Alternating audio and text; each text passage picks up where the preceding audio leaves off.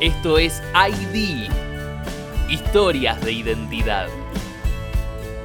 Inspirados en el valor judío que nos dice que de todos tenemos algo para aprender y que a todos podemos enseñar, te invitamos a escuchar ID, historias de vida. Queremos compartir con vos esta experiencia porque creemos que todos y todas tenemos algo para contar.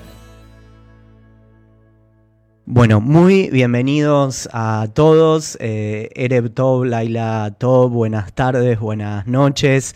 Eh, para cualquier parte del mundo que nos estén siguiendo, que nos estén eh, escuchando. estamos muy emocionados que estamos haciendo un cierre que como todo cierre es temporal. de este mini, mini ciclo de judaísmo y diversidad bueno, cada historia es especial, cada historia es única y ahora vamos a conversar con mucha expectativa eh, con Ethel, que está acá conectada desde Israel. Así que bueno, Ethel, muy, muy bienvenida y muy agradecidos nosotros de que nos estés acompañando, eh, bueno, siendo ya las 10 de la noche eh, allá. Bueno, un gusto, Uriel, estar aquí contigo, con todos los que nos están acompañando en la transmisión. Y bueno, cansada pero emocionada de, poder estar aquí con ustedes. Me encanta, me encanta. Bueno, me, comentaste, sí, eh, Ethel, y ahora vamos a ver, bueno, un poco cómo, cómo fue tu historia, sí, antes de, hacer, eh, de hacer aliá, de, llegar, eh, de llegar a Israel, de salir de la Argentina. Eh, así que vamos a hablar un poquito de esto, vamos a hablar un poco también de algunas miradas que vamos a intentar aprender y tener sobre el judaísmo. Yo, antes de arrancar esta conversación, bueno, primero darle la bienvenida a todos los que están desde alguna parte del mundo siguiéndonos. Por ahí ya nos cuentan que están desde diferentes lugares de Buenos Aires, desde Asunción. Eh, bueno, eh, sé que también está tu marido ahí escuchando desde, desde Israel. Así que bueno, a todos donde están, darles la bienvenida. Eh, contarles que, bueno, para quienes por primera vez se suman a estas actividades que tenemos en Ioná, que vamos a seguir haciendo muchas propuestas para que, bueno, cada uno se pueda cuidar, estar en su casa, poder aprender y poder seguir teniendo este sentido de comunidad y que también vamos a estar compartiendo un link donde eh, cada uno también va a poder elegir cómo acompañarnos y cómo poder formar parte. Pero bueno, Veo eh, ahí se conecta Sara, Jorge, eh, Batia. Bueno, vayan saludando, vayan conectándonos eh, desde donde están. Le damos la bienvenida a, Sergio. y bueno, yo lo primero que te pregunto a vos, Ethel, porque me llamó la atención ver ahí de fondo, hay una hermosa biblioteca y hay cuadros. Bueno, ¿cómo, ¿cómo, te gustaría a vos presentarte? Porque yo veo que enseñás judaísmo, eh, sos una referente, digamos, dentro de, las mujeres en, el judaísmo, dentro de la educación, pero también, eh, bueno, veo esta inquietud siempre eh, grande sobre la inquietud intelectual y también el arte. Bueno, lo del arte es, es un hobby. O sea, yo, yo no lo cuento, yo te estoy eh, eh, hablando desde mi cuarto de trabajo y, cuando estoy un poco cansada o nerviosa intento hacer algunos garabatos, no, no, es, eh, no es lo fundamental. ¿cómo, ¿cómo, definirme? Es, bueno, es una pregunta difícil las preguntas estas de la identidad a esta hora no funciona bien el asunto. Justo no, no te conté, pero e, es la pregunta más difícil que tenemos y que nos encanta. Creo que es la, que lo que más me podría definir hoy en día, si, si uno mira así el, recorrido, es, eh, eh, el tema de la educación, desde diferentes perspectivas, eh, pero siempre he estado ligada con el ámbito de la educación judía. Que para mí el ámbito de la educación judía no es un ámbito metodológico técnico, sino que todo lo que tiene que ver con el pensamiento de los judíos en la educación. Es algo que, vengo haciendo hace mucho, que sigo haciendo hoy en día también, y que si bien tengo la otra área, que es el área que tiene que ver con género, eh, no está desconectado. Parte del tema del trabajo de género también tiene que ver con lo educativo. Entonces, eso sería tal vez lo que más me define. Bueno, me gusta. Entonces tenemos educación y la mirada judaica que eh, nunca, eh, nunca puede faltar. Y tu relación con, la Argentina, porque vos me contás que ahora eh, estás en tu lugar de trabajo, de tu casa, en las afueras de, de Jerusalén, pero naciste en la Argentina. Sí. mi relación con la Argentina hoy es muy distante pero sí, nací y crecí en Argentina y salía cuando tenía 19 años, no hagan las cuentas. Y bueno, hice el recorrido que, podríamos decir que en esa época era un recorrido bastante característico de una, joven judía, de, de, una casa judía bastante típica, de barrio, digamos, por, por llamarlo de alguna manera. Estudié en una escuela judía, que es aquella que que hoy me convoca, que en esa época no se llamaba Yoná, se llamaba Escuela Doctor de Acevedo, porque había que diferenciarla de la escuela Doctor la otra, la que estaba en la calle Humán, allí estudié yo, estudió mi hermano, estudiaron después mis sobrinos, o sea, eh, toda la familia estuvo siempre muy vinculada con lo que era en ese momento eh, el Schule, Doctor Herzl. Eh, tanto mi padre como mi madre fueron eh, muy, muy activos en las mesas directivas de la institución durante muchísimos eh, años, desde yo creo que más o menos ahí por la guerra de los seis días, si, si podemos poner un poco eh, para que te ubiques en, los tiempos, hasta yo creo que más o menos hasta años 78, 79, cuando ya llega la transformación del colegio en lo que hoy es el Centro Hebreo Yonah. Wow, qué, emoción, qué emoción eh, esto que, nos contás, Ethel, y, que hablábamos, más allá si se llamaba Yonah, Doctor Herzl, eh, Agieser, yo digo la que tú vas, eh, que tenemos, todavía seguimos diciendo la sinagoga Agieser. Eh, bueno, tenemos que reconocer el legado. hablábamos antes, Haná nos puede corregir, 1913, que, que empezó eh, como, bueno, comunidad empezando, funcionando de diferentes maneras y que tantas historias. Y si me permitís, Ethel, me, encantaría preguntarte cuánto te marcó eh, lo que aprendiste ahí en el doctor Herzl para lo que después eh, fue tu vida. Mira, yo creo que me marcó en cuanto a la vivencia, o sea, aprendí, a ver, el colegio en esa época era una gran familia, que ahí es algo que a lo mejor, no sé, hoy, hoy también lo vi bastante familiar. Estuve de visita el año pasado y todavía guarda esa, ese sentimiento de intimidad, ¿no? Pero bueno, el, colegio era, o sea, el, colegio, el Schule era el lugar donde uno vivía prácticamente. El hecho de que mis padres hayan estado tan involucrados también era el lugar de referencia donde uno se pasaba no solo los días de semana, sino también los sábados y los domingos, porque, bueno, porque había reuniones, porque había actividades, porque los hijos de los que en ese momento eran lo que se llamaba el Club de Padres, ¿sí? habían organizado el, Club de los Hijos del Club de Padres, donde nos, reuníamos no en una sede, porque no había una sede, pero o en el mismo Schule o en las casas. Y sí, esto era eh, muy marcado. Hoy que trabajo en el tema eh, escolar comunitario en algunos colegios eh, europeos, a veces me, me, río sola, ¿no? Como que es bueno, de golpe descubrir la pólvora que se puede hacer una noche de Simchat Torah para padres e hijos juntos. ¡Wow! ¿sí? Eh, cuando para nosotros era una cosa totalmente natural, que obviamente Simchat Torah se cenaba en el colegio. O sea, no, no hay pregunta. Y la azúcar estaba en el patio eh, y no tenía que ver con un tema de observancia, en el sentido, eh, digamos, de la observancia de las mitzvot, sino que tenía que ver con un entorno eh, vivido de manera muy natural, yo diría como, como que fluía, ¿no? O sea, e, era obvio que así se vivía. Y no sé si se ponían palabras incluso, por eso cuando uno habla de aprendizaje, yo creo que muchas cosas recién les puse palabras muchísimos años después.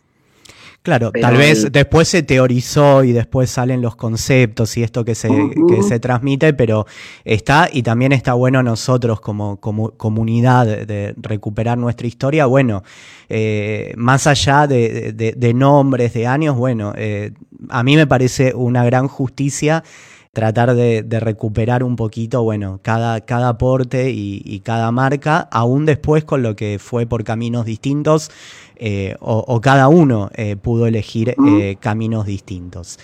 ¿Y cómo es esto, Ethel, de que vos un poco te fuiste especializando, si se puede decir, en abordar cierta temática de género en el judaísmo?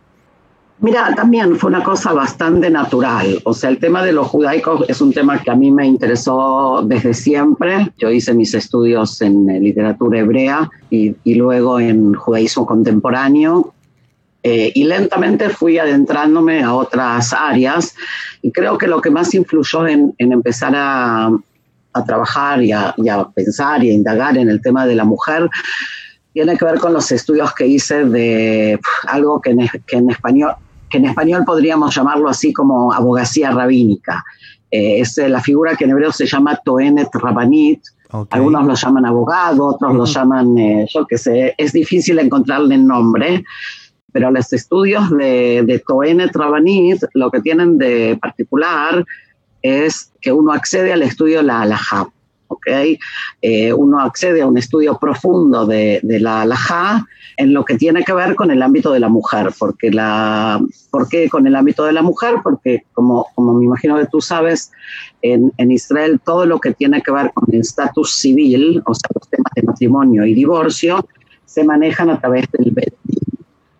Eh, por lo tanto, lo que más se estudia es todo lo que tiene que ver con las normas del matrimonio y el divorcio y toda la, y toda la jurisprudencia, podemos decir, que eh, que envuelve este área. A partir de esos estudios, bueno, se abrió un gran área para mí eh, que, tenía que ver primero con la posibilidad de estudiar la alhaja de manera directa y no que me la cuenten. Eh, creo que eso es una de las cosas más importantes en, el tema de la mujer, la, la, posibilidad del acceso al estudio. ¿okay? Y bueno, y se fue abriendo como un recorrido, un camino de poder investigar, de poder estudiar, de poder leer por un lado, y por el otro se fue abriendo un camino de poder enseñar, o sea, una de las experiencias más eh, enriquecedoras para mí, y, lo hago hasta el día de hoy, es poder enseñarle a mujeres también. Eh, y cuando tú tienes, por ejemplo, una señora, qué sé de 70 años que de golpe te dice, es la primera vez que puedo leer a Maimónides en su texto original y no que me lo cuenten, o que puedo leer una hoja de Guemará y no que me la cuenten, yo creo que eso es eh, súper importante. Totalmente, porque, a ver, no que la cuenten y no que la cuente un hombre, sino que también la pueda contar eh, una, una mujer, entiendo en este caso. Y, vos sentiste, Ethel, que hacer este camino para vos como mujer, de aprender, de enseñar esto, de poder eh, defender que, las mujeres puedan tener eh, este mismo acceso a poder aprender directamente de la fuente, ¿fue algo disruptivo eh, en donde vos estabas o fue como un proceso que no, no estuvo mediado, por así decirlo, de conflicto? Para mí no fue conflictivo. Lo, que es a veces conflictivo tiene que ver más con el entorno. Depende otra vez en qué mundo nos movemos, ¿no? La, búsqueda de la inclusión de la mujer en ciertas áreas en el ámbito de la ortodoxia judía eh, a veces hace ruido, ¿ok? Ahora también depende en qué ámbitos de la ortodoxia uno se mueve, porque la ortodoxia también es muy amplia.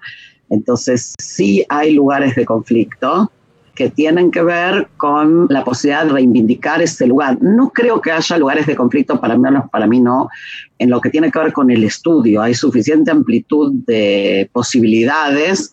Digamos, hay lugares, obviamente, dentro, o ámbitos dentro de la ortodoxia donde las mujeres no estudian. Eh, pero hoy hay sí muchísimos lugares donde las mujeres sí estudian. O sea, no es conflictivo en el sentido de que hay suficiente espacio para eso. ¿sí? Eh, más conflictivo se torna hoy, creo yo, eh, temas que tienen que ver con el ámbito sinagogal, con el ámbito público, más que con el ámbito del estudio, como que la lucha eh, del estudio está ganada ya, digamos. Claro, esto que escribía Vallevi Singer con Yentel, ¿no? Ya parece casi del pasado. Sí, en ciertos ámbitos no, ¿ok? Pero en muchos otros es una historia del pasado. Eh, y cada uno digamos, sabe dónde puede ubicarse. Pero yo diría que, digamos, que las mujeres judías ortodoxas hoy, las que quieren, tienen una posibilidad de acceso libre al estudio, y cuando digo al estudio me refiero al estudio de alto nivel, ¿no? O sea, pueden estudiar al paralelo que cualquier talmid yeshiva o cualquier talmid jajam, y de hecho tenemos talmidot jajamot, Me, encanta, me, encanta esto que vos decís y eh, entiendo que vos, Ethel, eh, gran parte también de esta enseñanza que haces, la haces para mujeres que están, a mí no me gusta, lo hablábamos, poner etiquetas, pero para que se entienda dentro de un mundo que podríamos definir como ortodoxo.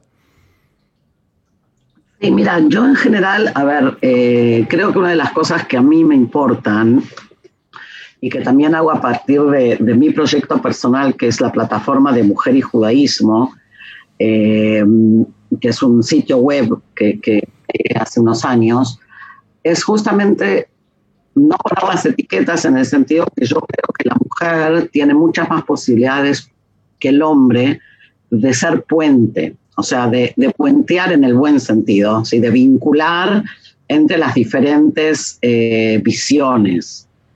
¿Okay? Eh, te voy a dar que yo un ejemplo, digamos. Dale, me encantaría. Hace dos años creo que fue, ya, ya con esta pandemia uno pierde tiempo, pero hicimos, por ejemplo, un fin de semana eh, con mujeres ortodoxas, mujeres eh, liberales, mujeres seculares, mujeres conservadoras y mujeres reformistas con Shabbat incluido, eh, y, rezamos todas juntas.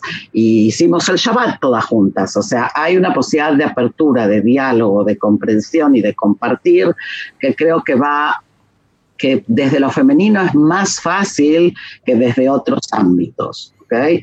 Entonces, también en mis clases, hoy tengo un grupo de estudios, hay mujeres eh, seculares y hay también mujeres observantes. Eh, y hay también mujeres que, no son seculares, sino que son conservadoras o reformistas. Yo busco un poco eh, este trabajo de diversidad porque creo que es importante. O sea, cuando nosotros vamos a estudiar juntos un texto, eh, no tiene por qué importarnos tanto desde qué lugar cada uno reza, ¿ok?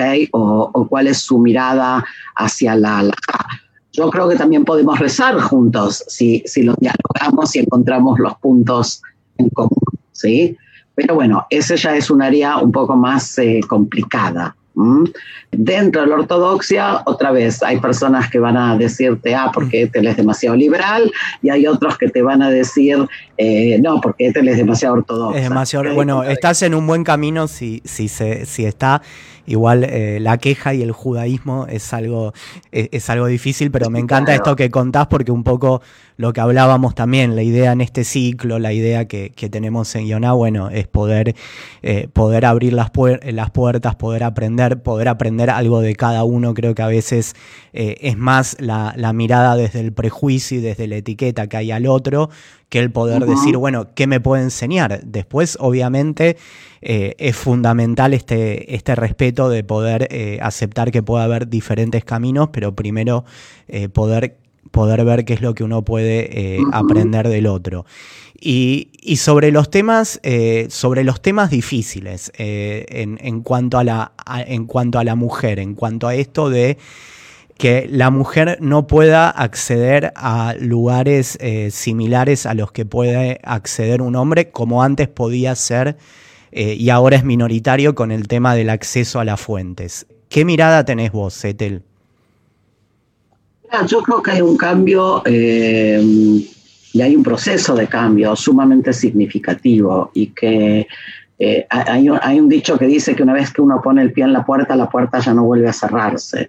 O sea, hay, hay un camino que se ha iniciado y que a mi criterio no tiene marcha atrás. O sea, hay una necesidad eh, en el siglo XXI de incluir a la mujer judía justamente a esta mujer judía que sabe, que estudia, que lee, que, es conocedora, etcétera, incluirla en otras esferas del diálogo judío, de la creación judía, de la vida judía. Eh, y eso se está dando, otra vez, no se está dando en todos lados, no se está dando en todos los ámbitos, pero se está dando mucho más de lo que lamentablemente se sabe en Latinoamérica. Eso para mí es un tema muy doloroso. Eh, Latinoamérica un poco ha quedado rezagada en esto.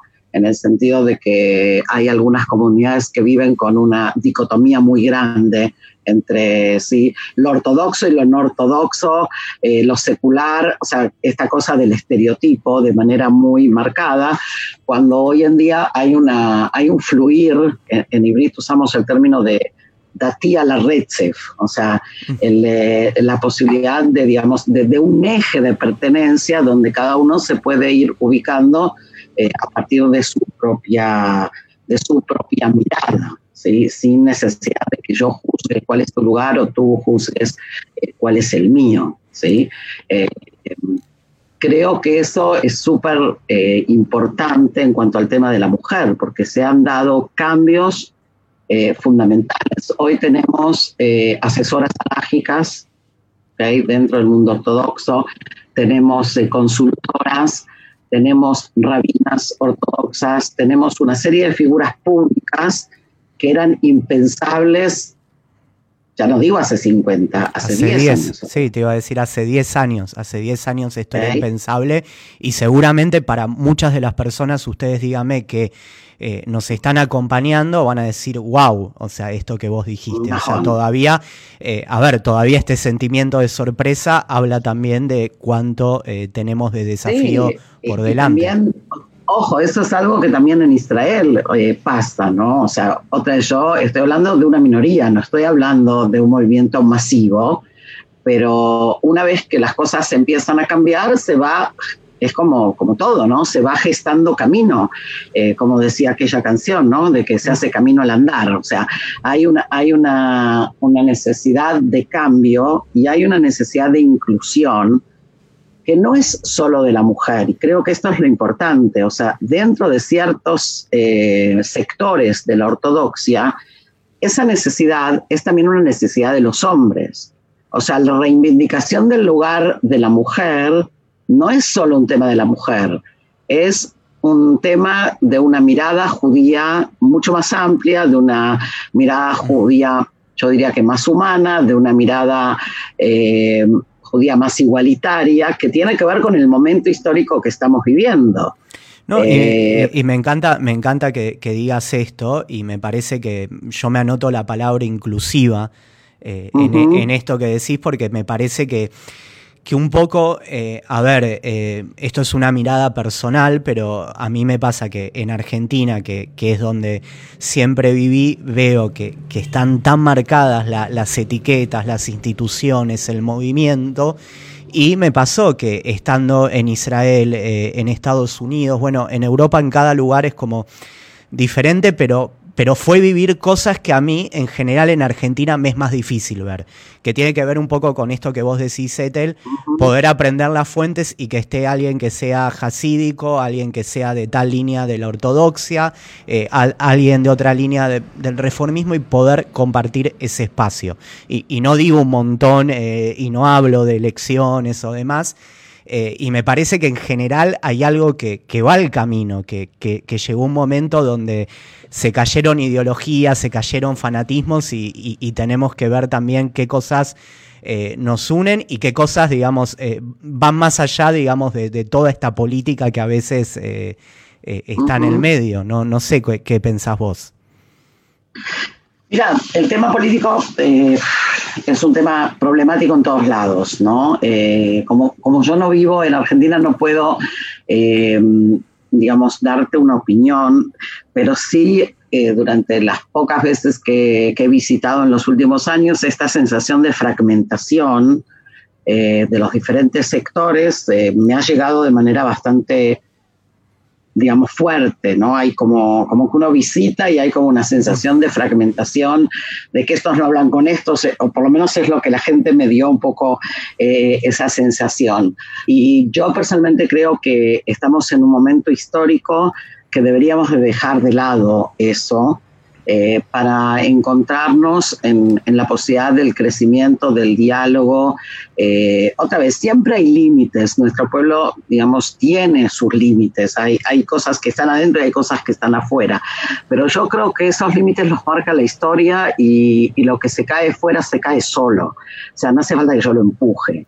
¿sí? Eh, entonces, creo que sí es importante eh, poder eh, entender cuál es nuestra plataforma común, entender que tenemos miles de cosas que somos exactamente igual y no hablar, yo, siempre digo que la gente no habla conmigo, sino que habla con, con el imaginario que tienen de mí, ¿sí? o sea, una cosa es como que yo me imagino que vos pensás tal cosa porque llevas la cabeza cubierta. O yo me imagino que vos pensás tal otra porque llevas la cabeza descubierta. ¿sí? Eh, creo que ese es parte del error que, que, hacemos todos y que en este momento histórico eso se va, se sacude un poco. La pandemia, para bien, eh, también ayuda a sacudir, o sea, la pandemia también ha traído cosas buenas, este encierro. Eh, como que de golpe puedo consumir en mi casa cosas que no podría consumir públicamente, ¿no? Entonces voy a escuchar a aquel rabino que ni loca voy a ir a una charla de él, pero bueno, lo voy a escuchar en el Facebook, ¿sí? Eh, me ha pasado a mí con, con charlas mías de gente que me ha dicho, te he escuchado y lo último que me hubiera imaginado es que esa persona me iba a escuchar y me ha pasado a mí que he escuchado a otros que a lo mejor no hubiera ido a escucharlos eh, personalmente, ¿sí? Entonces deberíamos de poder eh, sacar la ganancia de este momento y aprender de esto para adelante, ¿no? Me encanta, pues son oportunidades, partiendo de poder estar teniendo este encuentro, poder tener este ciclo de donde hablamos temas eh, que no siempre a veces se hablan públicamente eh, y me anotaba con esto que vos decías, un poco romper prejuicios. ¿Pensás, Ethel, que la tarea de una educadora, un educador, es romper prejuicios? La tarea del educador debería de ser al principio no, no crearlos. ¿sí? Yo, yo siempre le digo a los maestros que trabajan con secundaria es, ¿por qué tenemos que dedicarnos todo el tiempo a romper los prejuicios que se generaron antes. Mejor vamos a trabajar bien desde la base, ¿no? Eh, y esto pasa mucho con el tema de género. O sea, en lugar de que yo cuando cumplas 15 años te explique que la mujer bla, bla, bla, bla y que genial, bueno, mejor cuando estás en el GAN empiezo ya a partir de otro discurso de género, ¿sí? Eh, entonces, hay momentos y lugares donde sí, donde el educador tiene que sacudir el prejuicio de cualquier tipo, no solo en lo judaico, ¿no? Totalmente. Eh, pero al mismo tiempo es muy importante que el educador sepa que cuando él sienta las bases, más de una vez genera también el prejuicio, eh, estereotipación. Entonces es, es, importante que uno como educador repiense eh, reflexione acerca de su propio discurso cuando está trabajando con los alumnos, porque de manera a veces incluso inconsciente nosotros transmitimos esta clase de, prejuicios o de estereotipos o de generalizaciones o de etiquetas, ¿sí? Eh, muchas veces sin intención, porque nos parecen a lo mejor totalmente naturales. A, veces es parte de la cultura, porque nosotros mismos tenemos eh, nuestros propios prejuicios, entonces es muy difícil a veces no transmitirlos. Claro, lo que pasa que, bueno, yo esperaría de un educador hacer un trabajo más reflectivo, en el sentido de poder también mirar su propio discurso, mirar su propia cultura y, decidir qué es lo que, lo que tiene que hacer, ¿no? Eh, y no ser un mero repetidor de discurso del entorno, porque si no, ¿para qué? Me encanta. Y, cuando vos decís todo esto, yo pensaba, bueno, ¿cuántas veces por lo menos yo habré escuchado el discurso en determinados ámbitos de, judaísmo? Porque el rol del hombre es este y el rol de la mujer es el otro y en, se enseña. Eh, y, a mí, eh, por lo menos, eh, bueno, creo que también uno desde la tarea reflexiva bueno, hay cosas que, a uno le empiezan a hacer mucho, mucho ruido, eh, pero me gustaría saber eh, tu mirada cuando se habla con estas generalizaciones. Mira, el tema de, de las generalizaciones es siempre problemático. El tema de decir el rol de la mujer es este, el rol de la mujer, del hombre es el otro. Yo creo que uno de los problemas que, a veces se presentan es que proyectamos nuestro pensamiento de hoy a las fuentes del pasado. Y entonces de golpe uno lee algo y dice, wow, qué machista. No, qué machista no, sino que hay que entender eso en el contexto ¿sí? histórico en el cual fue generado eh, y poder analizarlo y poder extraer de ahí ¿sí? Eh, cuáles son los valores centrales eh, que se nos están tratando de, de, transmitir, o sea, un poco hacer este trabajo de limpieza entre, entre la esencia y, y lo demás, ¿no es cierto? O sea, si uno habla, de relatos eh, talmúdicos o habla de midrashim, obviamente hay muchas cosas que, que, a uno le pueden sonar raros, porque bueno, primero porque hay también un tema de códigos.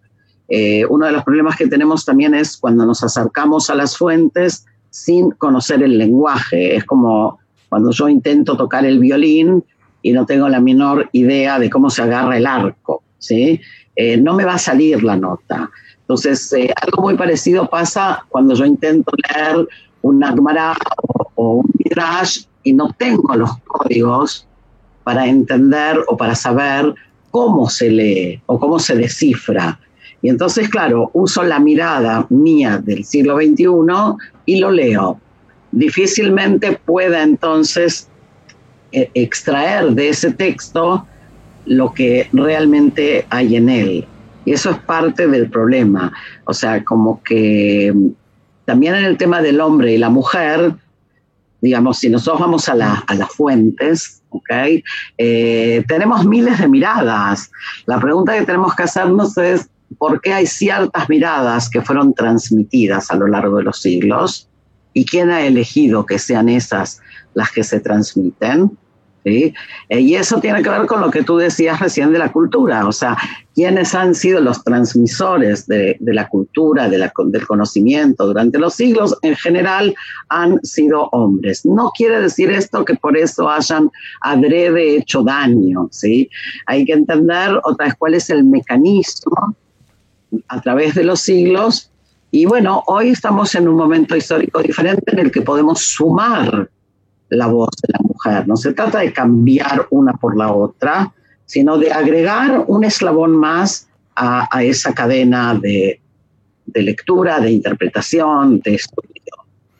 No, y pensaba, Ethel, eh, perdón acá, cuando vos decías esto, eh, hay muchos elementos que están en las mismas fuentes eh, de la Torá, del Talmud, del Midrash, que como vos decís, o la cultura, o la política, o la enseñanza se dejaron de prestar atención. Eh, a mí me pasó muchas veces, bueno, en Iona tenemos, por ejemplo, eh, el espacio de, Branch, eh, de Branch Antorá.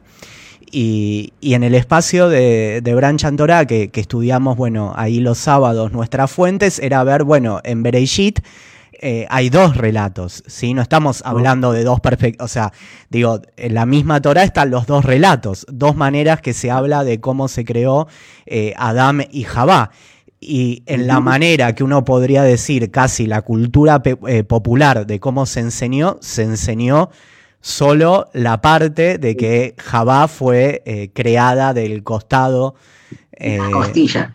de la costilla o del costado o lo que sea, pero aún, eh, aún a pesar de eso no se enseñó, eh, no se enseñó la, la, otra parte. Entonces me parece que esto también, ¿no? Es a veces por qué algunos relatos fueron silenciados, por qué algunos nombres no, digamos, casi eran como vistos con temor, digo, se, se hablaban poco de esas historias que estaban ahí en la Torá. No es que te tenías que ir a otro lugar o que lo decía alguien desafiante. Bueno, por eso es tan importante lo que, lo que decíamos recién de cuál es el trabajo del educador. ¿sí? O sea, no hace falta llegar a los 30 años para descubrir que hay dos relatos. Uno puede enseñárselo al alumno también ¿sí? en, eh, tercero, de, en tercero de primaria. Entonces, eh, el tema es justamente ese, poder hoy hacer un repensar estas cosas, ¿sí? Porque el discurso, por ejemplo, acerca del hombre y la mujer cambia si uno desde el vamos plantea los dos relatos y sus diferentes posibilidades de interpretación, porque tampoco hay una sola. Totalmente. eh, qué es lo que a través de esto se nos quiere enseñar, etcétera, etcétera. Sí, el judaísmo en su pensamiento tradicional obviamente habla de igual, no habla de habla de igualdad, pero no habla de identidad. O sea, el hombre y la mujer no son idénticos, son diferentes desde el punto de vista de la mirada tradicional. ¿sí?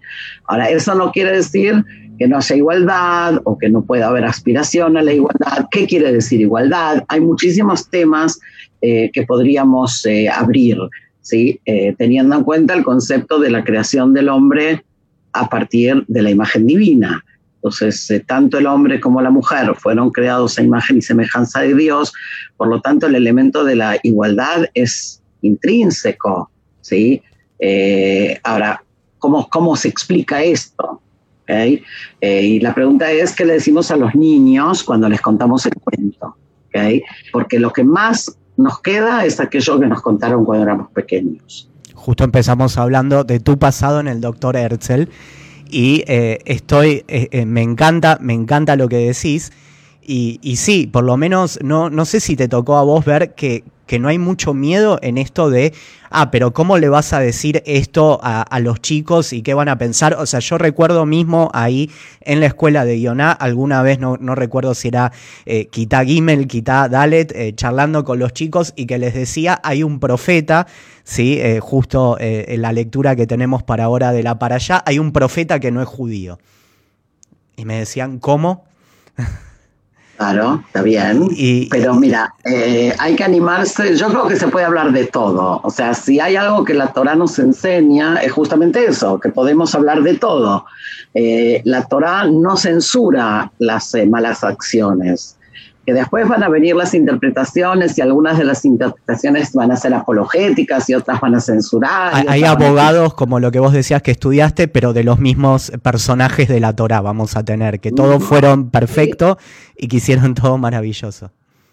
Esa es una tendencia de la interpretación. Yo creo que, que lo importante es entender que las lecturas interpretativas, que son diferentes, también tienen una razón de ser. O sea, ¿por qué hay necesidad de generar una lectura interpretativa apologética? ¿Por qué viene otro y critica? ¿Por qué? Todas son importantes, no nos podemos quedar solo con una. Uno puede decir, ok, a mí esta no me va, pero es importante ver, por ejemplo, a veces el esfuerzo incluso por sacar bien a una persona, ¿no? Eh, en, en, la interpretación. Y eso es bueno, o sea, puede, uno lo puede mirar como, uy, qué loco, ¿no? pero también uno lo puede ver como qué necesidad importante que tienen los jajamim de intentar buscarle la vuelta para hacer quedar bien a la persona. A la, claro. Quiere decir decir que la persona era buena por eso, ¿ok? O era perfecta, porque quizás esto de ver la humanidad, digamos que vos decís que a, mí me, a mí me gusta y me, me, identifica decir, bueno, si uno ve la humanidad, uno puede identificarse y uno puede aprender. Si solo habían personas, viste, eh, tzadikim, que, no tenía ningún error o demás, uno lo ve muy lejano, pero también en esto de tantas interpretaciones, probablemente no es lo mismo cuando uno lee la Torah a los 30 que cuando lo lee a las 50 o a los 20. Eh, bueno, ¿qué te resuena o, qué está, o qué te está pasando en ese momento y que decís, wow, esto me pareció siempre que, que digo, ¿cómo puede haber esta interpretación? Y en otro momento decís, wow, esto me, me sirve. No, bueno, por eso la leemos todos los años, porque es, eh, es, una, es una cosa que, otra vez, que, toda la vida podemos estar interpretando, buscando a partir del, propio texto, a partir de nuestra propia historia, de nuestra propia situación. Eh, y creo que eso es lo, más rico que tenemos, ¿no? que es un diálogo que no termina nunca. Totalmente. Y eh, nos sumamos con las generaciones del pasado y las del futuro que Dios quiera que, vengan. Eh, quería preguntarte para, para ir llegando, si alguno quiere hacer una pregunta, puede mandarla acá como comentario y tener. Eh, porque eh, imagino que algo un poco ya lo estuviste diciendo, pero, pero te lo pregunto igual. ¿Por qué son tan pocas las mujeres que aparecen en el Talmud? Sé que también es una generalización y demás. Mira, el tema, eh, hay, algunos textos eh, escritos sobre el tema de las mujeres en el Talmud, incluso en Argentina salió el año pasado un buen libro sobre el tema, de Uriel Romano, mm. Las mujeres en el Talmud, así se llama, y está en español. A ver, otra vez, tiene que ver con una época.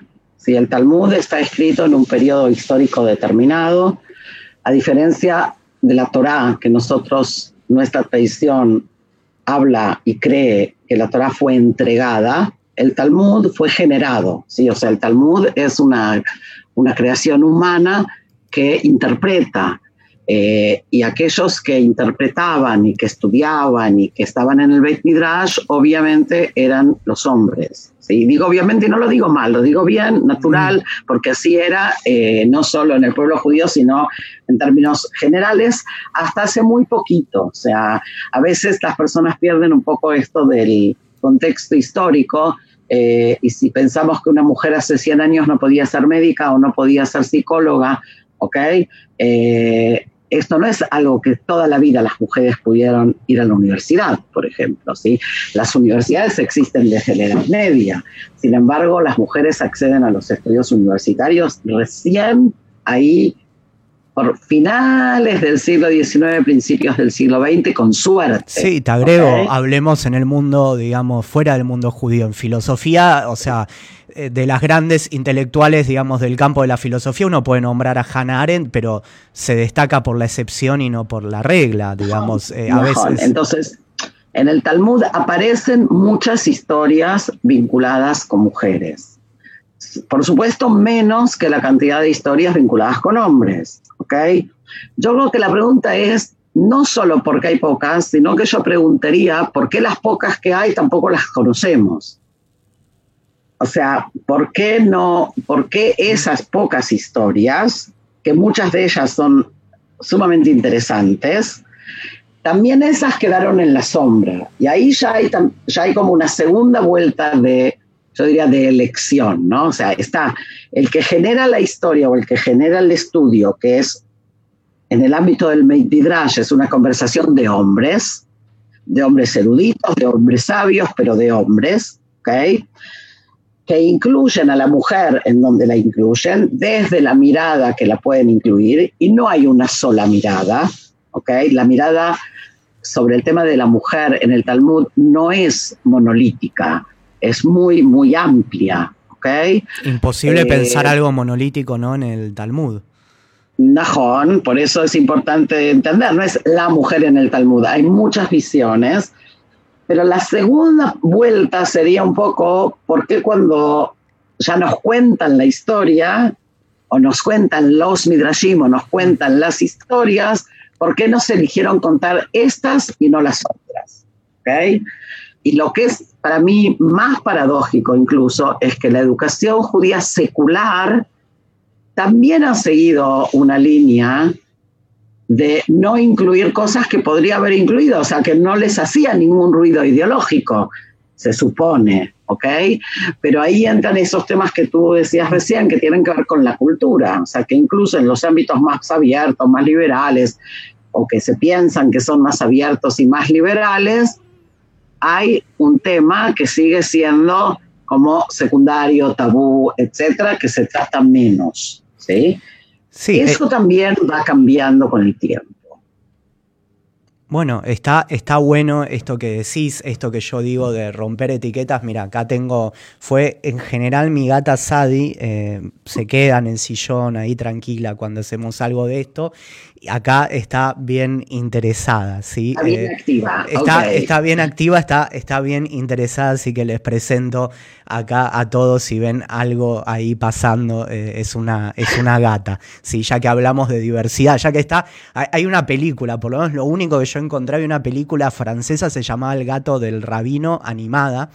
Eh, muy, muy linda y muy, muy interesante, porque en general, por lo menos no encontré donde aparecen los gatos ahí en el judaísmo, pero, eh, pero está. Pero bueno, ahí esto de, esta, de esta película que, está así muy colorida y demás. Me, gustaría ya llegando, porque sé que, es tarde, Ethel, y ojalá, eh, bueno, si podemos contar para, para otros encuentros, porque se abren un montón de temas que digo, bueno, es tan amplio como, como todo lo que tenemos para estudiar de judaísmo. Pensando en la diversidad, eh, si yo te pregunto a vos, Ethel, ¿qué tipo de, judaísmo soñarías ver en los próximos años?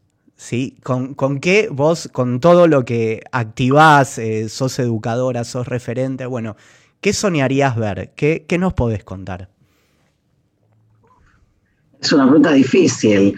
Eh, mira, yo creo que el, que el, término tal vez sería un judaísmo vital, ¿ok? Eh, en el sentido de un judaísmo que vive y palpita al ritmo de la vida, eh, que no se queda atrás. ¿okay? Eh, cuando digo un judaísmo también me refiero a la normatividad judía, o sea, una normatividad judía vital que da respuestas a los problemas de hoy, eso por un lado. Por el otro, en el ámbito de lo espiritual, que no es lo mismo que el ámbito legal, también me gustaría un judaísmo vital. O sea, me, gustaría que cuando uno vaya a la sinagoga eh, salga diferente que cuando entró.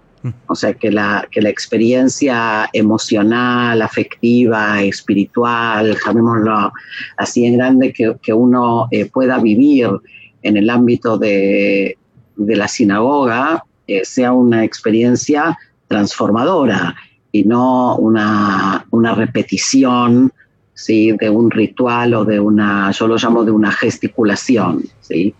Digamos, el, ritual cuando no va acompañado del ámbito espiritual es un poco un gesto físico vacío. Cuando no tiene eh, cabana, ¿no? Sí, pero es más que la cabana, ¿sabes? Yo creo que tiene que ver también con eh, esto de entender la sinagoga como un espacio de comunidad. Eh, o sea, no es solo el lugar donde voy a... No es el templo, sino el Beit Knesset, podríamos decir. Sí, sí, es el lugar, eh, el rabino Soloveitchik lo llamó la casa del hombre. O sea, la, sinagoga no es la casa de Dios, es la casa del hombre, es, es el lugar donde el hombre va a, orarle a Dios o va a servirle a Dios o, o usemos cada uno la terminología que quiera, pero pero el foco está en el hombre que tiene que hacer ese, esa tarea. Hoy, podemos eh, decir hombre y mujer por estas cuestiones. Hombre, con, eh, con, H grande, ¿sí? Claro, con, el ser del ser humano cuando se, escribía y no, no, bueno, también hay mucha sensibilidad a veces de, de, todo cómo se escribe o cómo se dice, pero, eh, pero está, pero me encanta esto de, la casa, digamos, el lugar de encuentro y pensaba en esta pandemia ¿Cuánto necesitamos de esto? Sí, yo creo que también hemos eh, logrado en algunos casos crear estos espacios virtuales eh, que nos ayudan también a repensar cómo deberían de ser los espacios físicos, ¿sí? En el sentido de dónde debería de estar el, el foco o la esencia cuando volvamos a la normalidad, que todavía parece que va a tardar, pero, pero sí, creo que esta es una experiencia de vida que debería de ayudarnos a pensar en, así como estamos ya repensando el colegio en general. Eh, creo que no hay país hoy que no esté pensando en cómo tomar lo aprendido durante esta pandemia para poder canalizarlo en la escolaridad futura. ¿sí? Eh, ha habido experiencias sumamente interesantes y bueno, sería un desperdicio no aprovecharlas. Lo mismo, digo yo, habría que hacer en el ámbito sinagogal comunitario. Eh, las comunidades y las sinagogas no tienen por qué volver a ser exactamente lo que eran, pueden ser un poco diferentes. Pueden ser... Eh, a, ver, nosotros decimos, yo, no estoy muy en la onda de cómo se está viviendo esto en Latinoamérica, te digo la verdad, sí, sí, sí, eh, porque estoy más trabajando en Europa, pero por ejemplo está todo el tema este de que ahora el judaísmo entró a las casas, ¿no? Con la pandemia el judaísmo entró a casa, entró mucho más que lo que entra cuando el colegio o la comunidad están en días normales. Totalmente. Eh, bueno, ¿qué aprendemos de esto? Que, hay, que se consume el judaísmo cuando hay tiempo, cuando es cómodo. Esa sería la parte negativa, pero ¿qué es la parte positiva que podemos aprender de esto? ¿Sí? De cuál es la verdadera necesidad de la gente y parecería que la gente necesita estar junta, pero necesita estar juntas a través de una tarea significativa. Sí, y no de cualquier manera. Yo lo pensaba también apenas empezó esto, no, no, no tiene que ver solo con la tecnología. Se, a veces el querer replicar eh, o una tefilá o una enseñanza. Bueno, vos me decías que hoy tuviste un día largo también con Zoom y, y, bueno, digo, me pasa también en el ámbito de educación fuera del ámbito judío. Eh, uno no puede replicar exactamente la misma experiencia para eh, la virtualidad porque no es lo mismo y no es mejor ni peor. Hay cosas mejores y hay cosas y hay cansa y hay cosas que son agotadoras en cada ámbito y está bueno esto de pensar cuando volvamos a lo que se llame, si es que se llama normalidad, bueno, que no sea para ser los mismos, eh, que sea distinto. Eh, hoy se está hablando ya de una escolaridad, híbrida en el sentido de medio presencial, medio virtual. Em, parecería que nos encaminamos hacia eso. Lo que, lo que la pregunta mía tiene, digamos, lo que yo me pregunto más es, ok, ¿cómo esto transforma la experiencia comunitaria? No solo la experiencia escolar. No, no, la, experiencia comunitaria, eh, espiritual, en todo sentido, pero totalmente, y estoy de acuerdo de decir, probablemente cuando uno se pregunta con algunas cosas de esto de las tecnologías, pensaba cuántas cosas venían siendo mecánicas y había miedo y había resistencias a cambiar, y bueno, eh, pasó, no nos, quedó otra, pasó lo que pasó en el mundo y, bueno, y acá estamos. Y, nada mejor que el judaísmo que siempre eh, nos enseñó que, también, bueno, hay que estar a la altura de las circunstancias. Hay circunstancias que elegimos y hay otras que no. Sí, sí. Yo, yo en estos meses he, hablado, creo que cientos de veces sobre el, el Midrash que habla de, de que tenemos que ser como una caña y no como un cedro. Eh, que es el concepto de la resiliencia toránica. O sea, eh, tenemos que saber cuándo hay que ¿sí? acomodarse a los vientos, a las circunstancias, porque de esa manera también vamos a poder volver a elevarnos. Las raíces están ahí, están eh, fijas, a diferencia del cedro, ¿no? que es tan fuerte, pero viene el viento y se lo lleva. Eh, y bueno, estamos todos viviendo un, momento así. Creo que el judaísmo en ese sentido nos ha brindado a todos eh, un encuadre de tiempo y de lugar. Yo creo que, que en esta pandemia todo el tema de, de, poder guardar las rutinas, de poder guardar los tiempos, de poder guardar las fiestas, de poder marcar el Shabbat, incluso en las casas donde a lo mejor normalmente no se marcaba, eh, creo que ha ayudado a la, a la sanidad mental de las personas. Totalmente, lo decimos, eh, nosotros hacemos pre-Shabbat, ¿sí? Y yo decía esto de que la cuarentena son casi todos los días iguales esto que llegue Shabbat, decir, bueno, marcamos, o sea, te invitamos a... E, e, es un dilema, digo, nosotros ahora elegimos en Shabbat no conectarnos, pero también para mí no es solo la mirada lágica, es decir, en esto que pasa, decirle a la gente tenemos como un respiro de esto y volvemos como un poco renovados. Eh, sí, es fundamental. es fundamental. Totalmente. Ethel, quiero agradecerte un montón, eh, así que bueno, gracias totales, eh, Ethel, gracias a todos. Gracias a ustedes, ha sido un gusto. Lo mismo, a todos los que nos acompañaron, nos estamos viendo muy pronto. Si te gustó esta historia y crees que puede hacerle bien a otra persona, podés compartirla. Te invitamos a visitar nuestra página web idla.com.ar y a seguirnos en nuestras redes sociales. Facebook id.la, Instagram id.latm. Para escuchar todas las charlas del programa, suscríbete a nuestro canal de YouTube. ID Identidad y Diversidad. ID Historias de Identidad. Todos y todas tenemos algo para contar.